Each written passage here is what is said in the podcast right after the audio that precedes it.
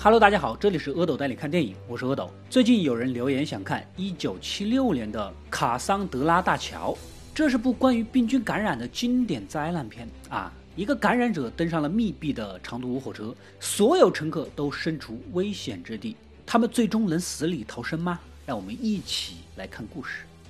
时间来到冷战时期，美苏两个超级强国彼此对立，他们分别拉拢盟友国家啊，建立北约和华约两大阵营。明面上的竞争一直在持续，而暗藏在阴影之下的间谍活动也悄然地发生着。这天，三名恐怖分子想要炸掉坐落在瑞士首都日内瓦的世界卫生组织中心大楼。就在他们即将要得手之际，大楼警卫拼死触发了报警系统，顿时大批人包围了这里。慌乱中啊，一名恐怖分子被打死，剩余的两名呢，钻进了一个房间躲避。谁能想到，这不是一般的地方，是个极为重要的病毒实验室。警卫也不知道其重要性，直接开枪射击，正好就打破了某种神秘药水，溅了两人一身。最终，一个重伤被擒，另一个破窗逃走。当场被抓的恐怖分子随即被送到防护森严的监护室。啊，负责这个绝密项目的美国上校迅速的赶到。原来呀，这俩人身上撒的液体是肺鼠疫病菌，一旦感染，死亡率高达百分之六十，且目前无药可救。而且这个病毒的传染性非常强，通过空气中的飞沫传播，特点很简单，就是发作短、易扩散、死亡率高，极其危险。可眼下的问题是啊，根据情报，逃亡的那个恐怖分子似乎潜藏在一列开往瑞典的火车上。这列火车从日内瓦出发，途经巴塞尔、巴黎。布鲁塞尔、阿姆斯特丹、哥本哈根，终点是瑞典的首都斯德哥尔摩。相信你就算不懂地理啊，似乎也听出来了，这些都是不同国家的城市。也就是说，这辆火车几乎要跑遍大半个欧洲。那么，这种传染性、致死率极强的病菌一旦传播开来，杀死无数人不说，整个欧洲文明恐怕直接要倒退几百年呢。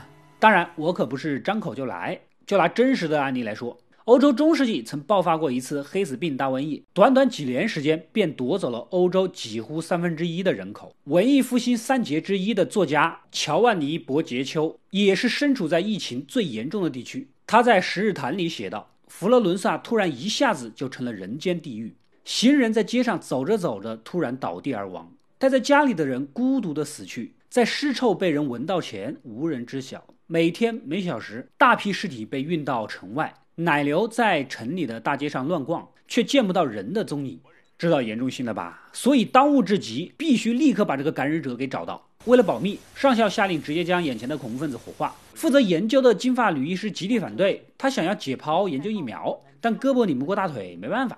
这列火车按时按点的就出发了，车上的各个乘客沉浸在旅途的欣喜和期待中，丝毫没有意识到危险的降临呢。我们的男主也在这辆火车上。他是著名的神经科医生，此次是去斯德哥尔摩领奖的。而女主是他的前妻，职业女作家，性格傲娇的很。他们两人曾经是夫妻，但是结了离，离了结，搞了好几次，可以说是相爱又相杀。感情还在，没多久呢，又好上了。车上千把人，什么职业都有，比如逢人就推销手表的热心老大爷。我发现你没戴手表，碰巧我带着一块很好的表要出卖。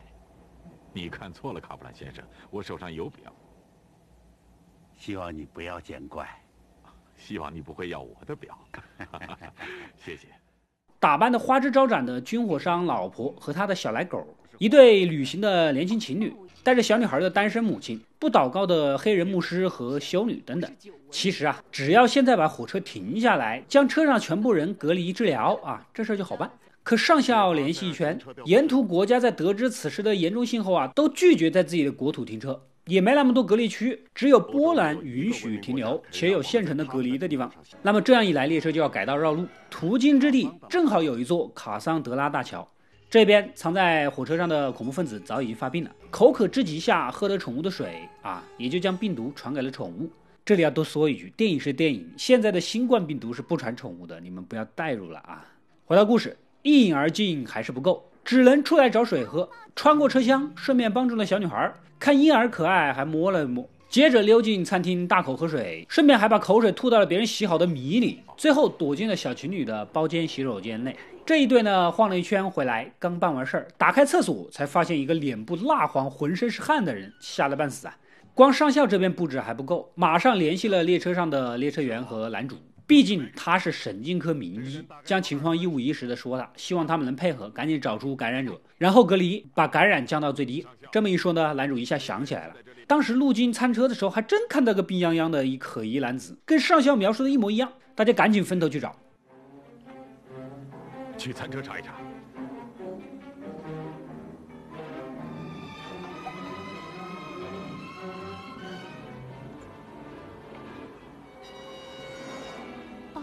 别见怪，请你原谅。刚走了一个满头大汗的家伙，现在谁满头大汗？总算在行李箱找到了奄奄一息的人，然而恐怖分子什么话都说不出来。男主呢，赶紧又去汇报，现在只能配合帮忙用车厢隔离啊，让列车员把好关，将暂时安全的二等车厢和已经被感染的一等车厢啊隔离开。这边的女医生呢，也极力要求把感染的狗给弄回来研究疫苗。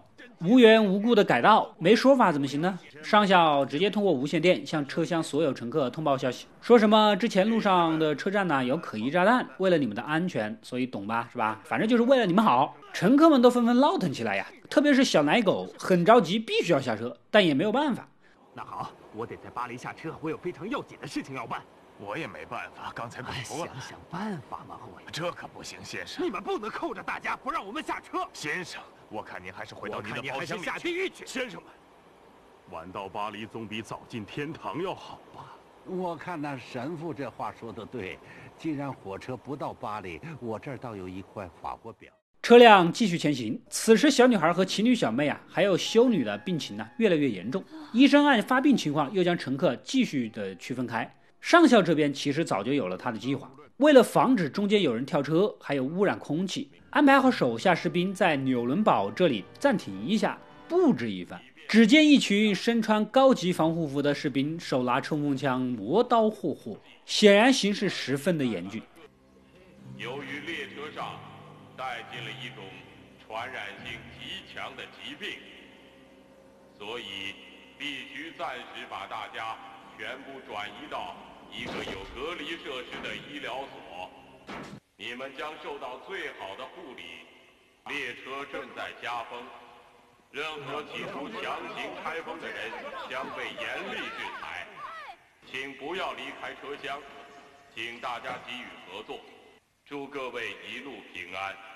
士兵们将所有的窗户全部都关闭封好，外面呢再用钢板焊死，不让任何人出来。然后将车窗内用塑料帘子做隔离，已经死的人用密封的尸体箱装好。考虑到乘客呼吸问题，安排了充足的大罐氧气，杜绝了污染气体传到外面。广播声严肃而冰冷。卖表老大爷靠着铁皮窗若有所思。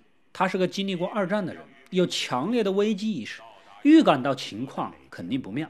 婴儿的哭声和女孩的尖叫让乘客们愈发的不安起来。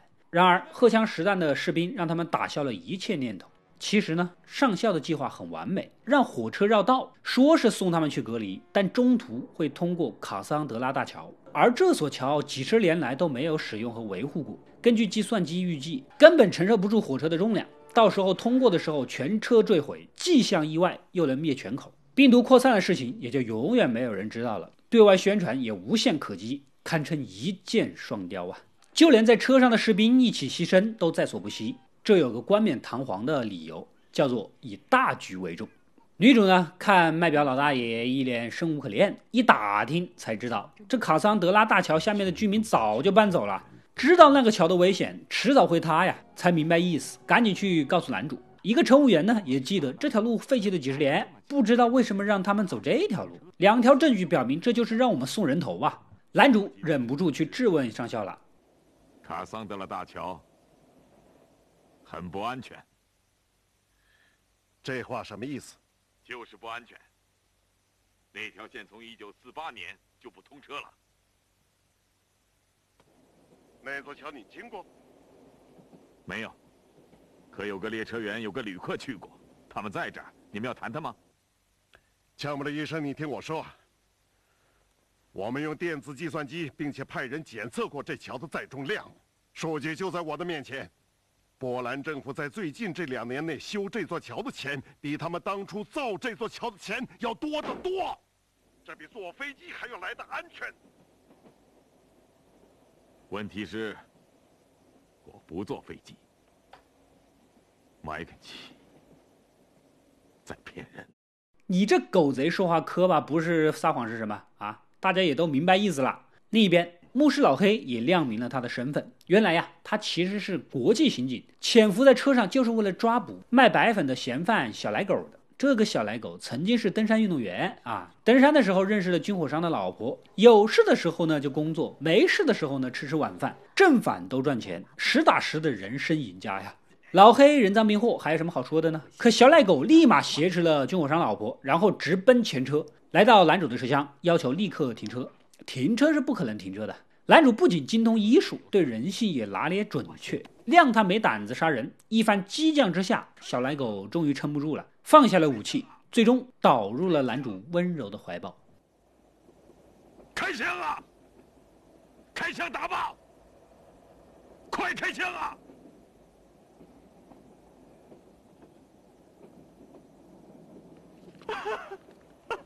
往后靠！此时，小情侣走了过来，似乎小妹身体越来越好了，恢复明显了。男主把所有病人勘察一番，还真的全都在好转。而上校这边的女医生也发现了，狗狗在高浓度氧气的环境里面呢，竟然慢慢的恢复了活力，好像病毒在氧气下迅速繁殖，繁殖到顶点就开始自我灭绝了，自己把自己给竞争死了，像极了人类啊！联想到火车上也有充足的氧气，说不定车上的人也可以治愈，赶紧停车救人呢。但是上校依然不顾一切，坚持这一车人必须要解决。看他这么冷漠，女医生抢过电话，准备自行联系。可无线电刚才被小奶狗给打坏了，任何消息都无从得知。这边男主发现情况好转，立刻找统管全车士兵的上尉要求停车。再加上卡桑德拉大桥就是个陷阱的事儿啊，讲得清清楚楚、明明白白。可上校脑子已经被洗坏了，没有思考能力，坚持一切听命令。直接两下子把男主给扔了出去，这就叫秀才遇到兵，有理说不清。靠这些人醒悟是不可能的了，只能靠自己啊！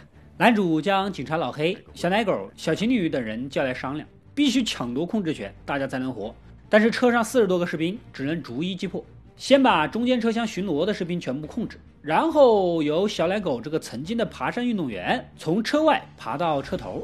情侣小哥呢和男主守住前面的门，老黑守住后段车厢的门，但是车顶也被士兵给守住了，根本就爬不过去啊！列车员说了，每节车厢都有电子阀门，可以分开前车，但是只能从下面才能打开，旁边有个煤气罐。男主决定咱把餐车给炸了，也许电子阀门就能看得到。这个时候呢，小奶狗发现呢，虽然不能从车顶走，但是侧面可以试试，立马换上了情侣小哥的运动鞋，在男主的掩护下就出去了。女主也不闲着，找来绳子，然后用酒浸湿，连接到煤气罐上备用。不幸的是，小奶狗还是被发现了，直接一梭子子弹打死。看来只能炸餐车了。然而，唯一一根火柴点燃毛线后呢，被风给吹灭了。怕不是假酒吧？难道天命如此吗？这个时候，在一旁懵了许久的卖表老大爷若有所思。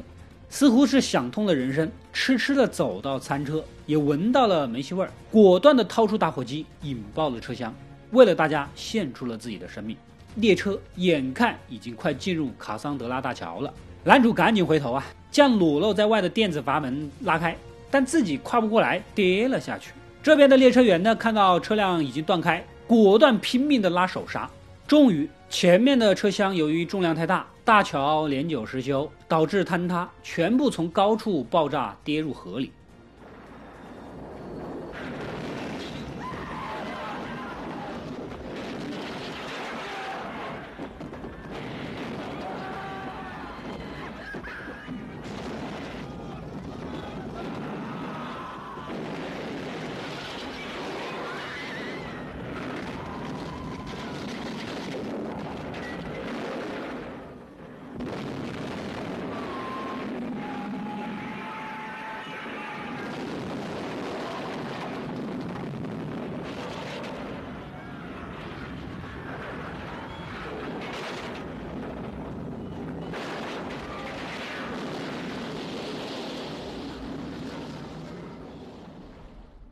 后面的车厢及时的停了下来，算是最大程度的挽回了几百条生命。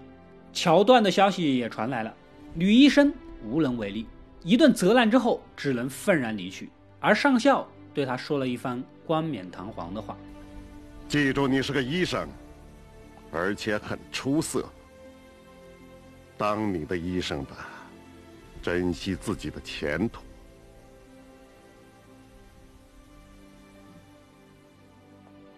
转头，上校拨通了绝密电话，给自己的上司汇报情况，打包票，事情解决的非常圆满，也获得了肯定。然而，待上校走后，其助手又向神秘的高层汇报，啊，表示上校和女医生呢都被妥妥的监控着，一切顺利。我是斯塔克，他刚走，女的也走了。放心，都派人监视了。显然呢，螳螂捕蝉，黄雀在后。喜欢把问题悄无声息地处理掉的人，自己迟早也会成为要处理的问题。正所谓天道好轮回，苍天饶过谁呀？